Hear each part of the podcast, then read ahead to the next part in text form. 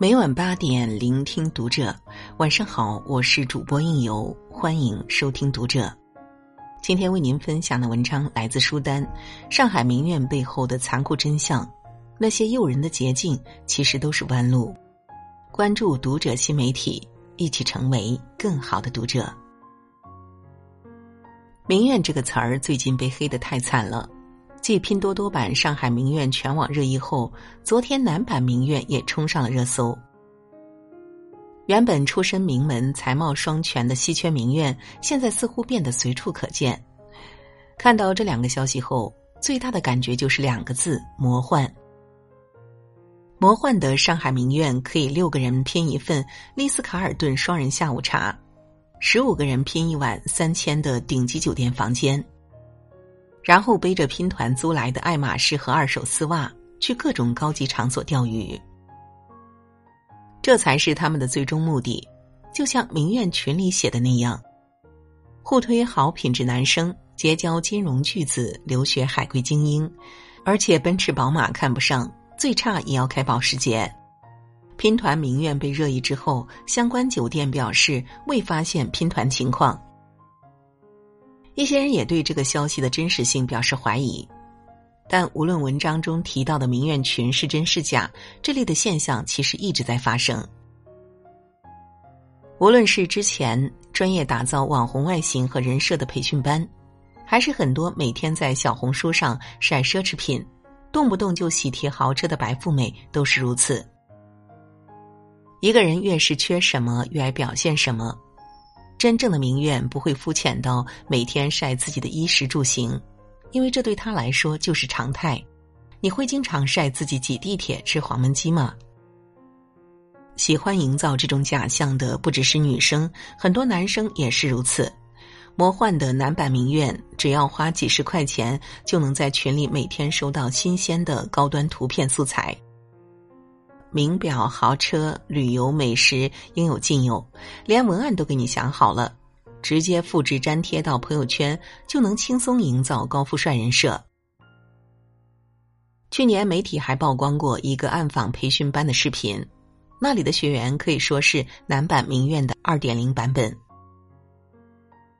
他们已经不满足于当高端图片的搬运工，而是购买假名牌货，把自己包装成成功人士。然后本人出镜拍照发朋友圈，同时上传到一些特定网站勾搭女生。说真的，当我看到一些男版名媛众筹在豪车前拍照时，不禁就想起了结交金融巨子的上海名媛，一个骗色，一个骗钱。如果双方在一个局上碰到互加微信后，不知道到底谁能骗得过谁。这些看似好笑的虚假名媛现象，背后其实折射出一种很普遍的社会心理：金钱至上。一书的小说《喜宝》中有句非常经典的台词：“我希望得到很多很多的爱，如果没有爱，很多钱也是好的。”所以，没有钱也没有爱的喜宝答应给六十多岁的富豪续存资做情妇。这样我才能获得读完剑桥大学的学费。喜宝这样说服自己，但是他想要的不仅仅是学费，去存资可以给他更多，钻戒、豪车、苏格兰堡垒，只要他开口。刚开始，喜宝还买下很多书在豪宅里读，但是后来他连课都不想去上了，一切都来得太容易了，他对所有事情都失去了兴趣。喜宝聪明吗？能考上剑桥的女孩当然很聪明，但是在巨大的诱惑面前，只有聪明是不够的。年轻的喜宝以为自己抄近路获得了想要的生活，没有想到最后付出了青春希望，却连最平常的幸福都没有得到。可惜很多人都不明白这一点，或者说他们觉得自己会是例外。也许我真的就能钓到金龟婿，下半辈子衣食无忧了呢。真的是这样吗？电影《成长教育》很好的回答了这个问题。影片的设定并不新鲜，无非是少女爱上大叔的经典情节。少女珍妮是个各门功课都拿 A 的高中生，她的目标是考上牛津大学。在学业之外，珍妮还是一个文艺少女，喜欢拉大提琴、听法语歌。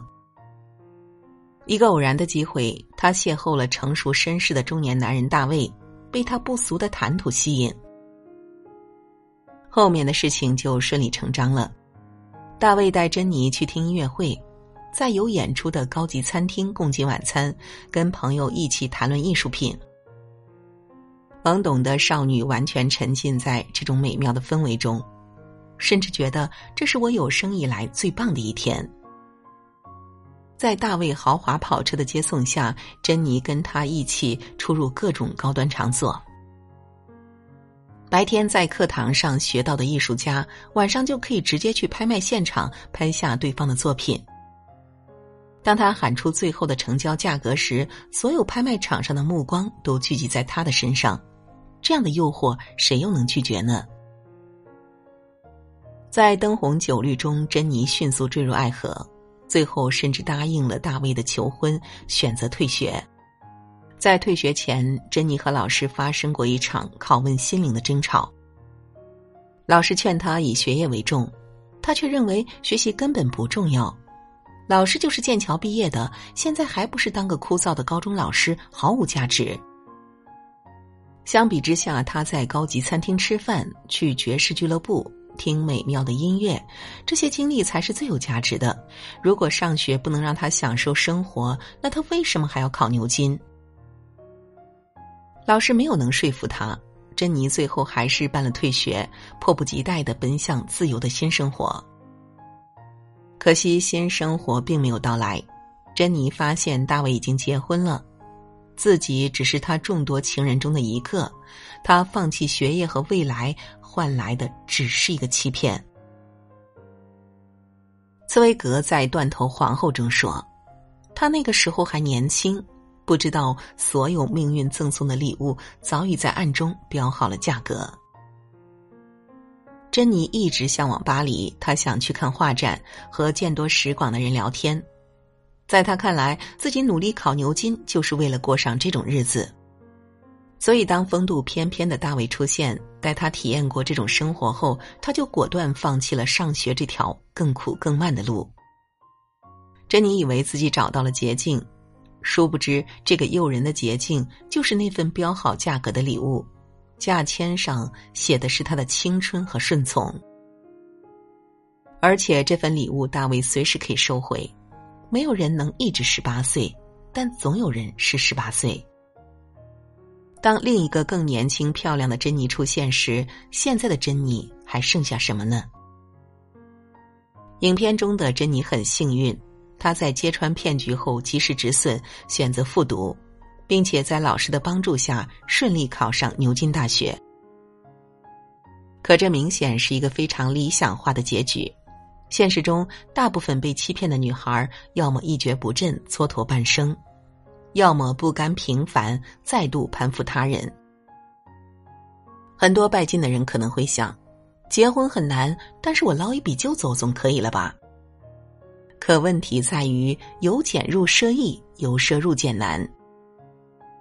一个人一旦见过纸醉金迷，尝到了捞钱的甜头，就很难再接受普通的生活。